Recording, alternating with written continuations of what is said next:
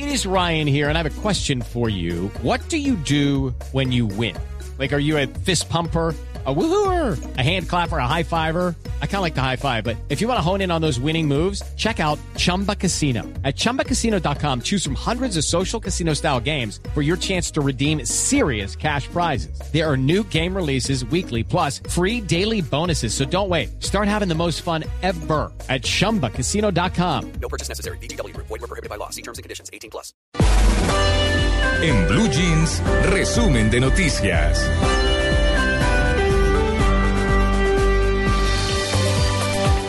Y a propósito de esta temporada navideña, esta temporada de fin de año, el CTI de la Fiscalía incautó más de 2.000 botellas de licor adulterado, esto en la capital del departamento del Huila. Los detalles con Edgar Donoso. Las autoridades decomisaron 2.409 botellas de licor adulterado y de contrabando en Neiva, las cuales serían distribuidas en establecimientos comerciales de Neiva y municipios aledaños. El decomiso se registró en una bodega de la zona industrial y una vivienda del barrio José Eustacio Rivera de la capital huilense. La operación fue adelantada por efectivos del Cuerpo Técnico de Investigación CTI en coordinación con la Secretaría de Hacienda del Departamento del Huila. En los allanamientos a las bodegas y casas donde tenían almacenado el licor, las autoridades encontraron 2.397 botellas de whisky de diferentes marcas y 12 botellas de vino que sumaban un total de 92 millones de pesos.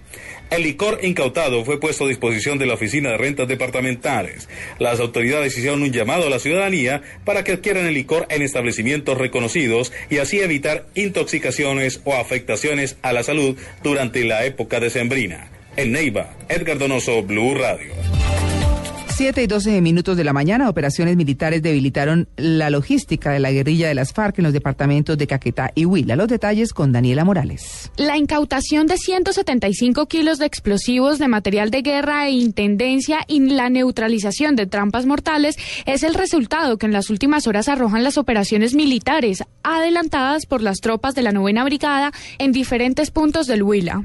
La primera acción militar se concentró en la vereda Pacamí, jurisdicción del municipio de Durante la ofensiva castrencia adelantada por tropas del Batallón de Infantería número 26, que contó con el apoyo de la red Cooperantes, se logró la ubicación de una caleta con 175 kilos de explosivos R1, flash para cámaras, un multímetro y 10 metros de cable duplex, elementos empleados por las FARC para la fabricación de artefactos explosivos improvisados.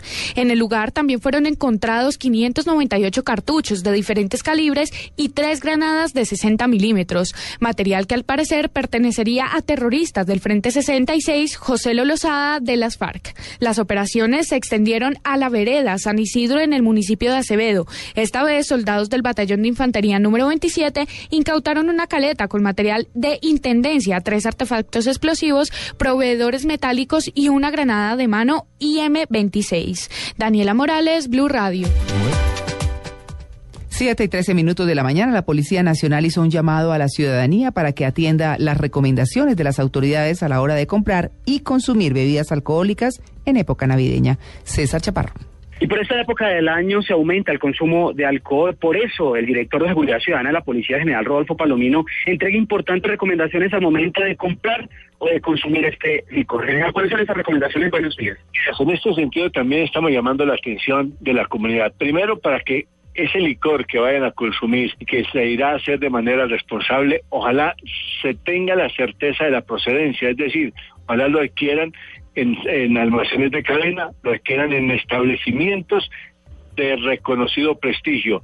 Y aquí también vale la pena tener en cuenta que aquellas personas que están, ya digamos, en cierto nivel de alicoramiento, que han perdido de pronto la capacidad de discernir si este licor es legítimo o no, se hagan acompañar de ese amigo elegido que sea, digamos, casi que el catador, aquella persona que está analizando con absoluta serenidad si ese licor es perfectamente eh, eh, limpio, puro, que no va a tener limañas o no va a tener sabores extraños. Y lo que le estamos pidiendo es que en aquellos escenarios en donde haya alguna duda sobre la calidad de ese licor, preferible, desechen la botella y de inmediato llamen a la autoridad de policía. General, muchas gracias. Y la línea habilitada para hacer estas denuncias es la 123, línea de emergencia 123. César Chaparro Pinzón, Blue Radio. Siete y quince minutos de la mañana, viajeros denunciaron retrasos en la entrega de sus equipajes en la aerolínea Avianca, esto en el aeropuerto El Dorado de Bogotá. En diálogo con Blue Radio, Gilma Úsuga, gerente de comunicaciones de la aerolínea, explicó que el motivo de estos retrasos se debió a una falla en uno de los clasificadores de equipajes a cargo del concesionario Opain. Efectivamente, en este momento Avianca ha puesto en marcha un plan de reorganización del sistema de equipajes debido a una falla que tuvo el sistema de transporte interno en el aeropuerto El Dorado Bogotá, que es manejado por el concesionario País, hubo un represamiento de maletas, es decir, el sistema estuvo activo solo al 70% y hoy fue entrado, digamos, en operación plena al 100%. En el día, en la mañana, se estuvo trasladando los equipajes a, a los países del norte, es decir, a México, a Panamá, a Estados Unidos, y esta noche empieza la evacuación de maletas hacia destinos en el sur del continente y Europa. Nosotros realmente le, pedimos y le agradecemos la comprensión a los viajeros. Se trata de, de una causa originada en factores externos a la aerolínea, como le comentaba, se tomaron las acciones y el sistema está funcionando desde hoy al 100%. Eh, nosotros en Avianca estamos adelantando todos los esfuerzos para llevar los equipajes pendientes. Esta noche esperamos llevar unas 400 piezas de equipaje hacia Madrid, Sao Paulo, Santiago de Chile y Buenos Aires. Esperamos que el día de mañana y el 24 terminemos de evacuar el equipaje represado y que los regalos de Navidad estén a tiempo. Eh, como le, le advierto, se trató de una falla en el sistema de bandas operado por el concesionario y pues lo que estamos haciendo en Avianca es adelantar todos los esfuerzos para que la gente tenga sus aguinaldos de Navidad a tiempo. 7 y 17 minutos de la mañana está lista para la sanción presidencial la reforma tributaria que comenzará a regir a partir de enero de 2014 con nuevos impuestos, una rebaja de 200 pesos en el galón de gasolina, tal como les contamos, y excepciones del IVA. El gobierno confía recaudar 43 billones de pesos para programas sociales. Juan Camilo Maldonado. Colombia ya tiene reforma tributaria con puntos fundamentales como la excepción del IVA en productos como el salchichón, la mortadela, el café procesado y los alimentos de origen bovino. Otro de los logros de esta iniciativa fue fijar un salario mínimo a partir de los primeros meses de 2013 para las madres comunitarias. A su vez, también se decidió la rebaja en el precio de la gasolina, que a partir del próximo año será de 200 pesos. El ministro de Hacienda, Mauricio Cárdenas, tuvo que dar una dura batalla para evitar que esta rebaja fuera de 400 pesos, al alegar que habría tenido un costo fiscal de 430 mil millones de pesos, que habría generado un hueco en las arcas del Estado. Era el que venía en la ponencia para el debate y que reflejaba lo que había presentado el gobierno en el proyecto de ley. En el proyecto de ley, o sea, lo que hemos propuesto desde el comienzo, una reducción de 200 pesos. A pesar de que ya no hay nada que hacer con la reforma tributaria, el senador Jorge Enrique Robledo, principal opositor de esta iniciativa, dijo que el objetivo fundamental del nuevo sistema tributario es disminuirle los impuestos a los monopolios y a las transnacionales. Según él, lo que determinaron fue que el faltante de los impuestos lo termine pagando la clase media y el pueblo raso a través del IVA. Es absurdo decir que los más ricos de Colombia son las clases medias que reciben ingresos por salarios o por honorarios y no son como es lo que realmente sucede, los más ricos de Colombia, las grandes mineras, las petroleras, don Carlos Slim. Sin embargo, los senadores madrugaron a darle el visto bueno a la reforma tributaria. Desde ayer a las 7 de la mañana ya estaban listos en el Congreso de la República para darle luz verde a esta iniciativa y que estuviera lo antes posible en el escritorio del presidente Juan Manuel Santos para determinar su sanción presidencial. El presidente del Senado, Roy Barreras, destacó la disposición del legislativo. Creo que es una buena noticia. La disposición del Congreso es trabajar todos los días que sean necesarios.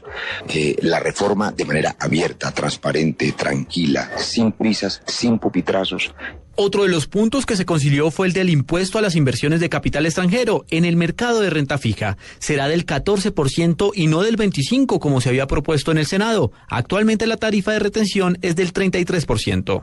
En materia de tasa impositiva para las inversiones extranjeras en el mercado de capitales domésticos, mercado de títulos de renta fija la tasa impositiva va a ser del 14%.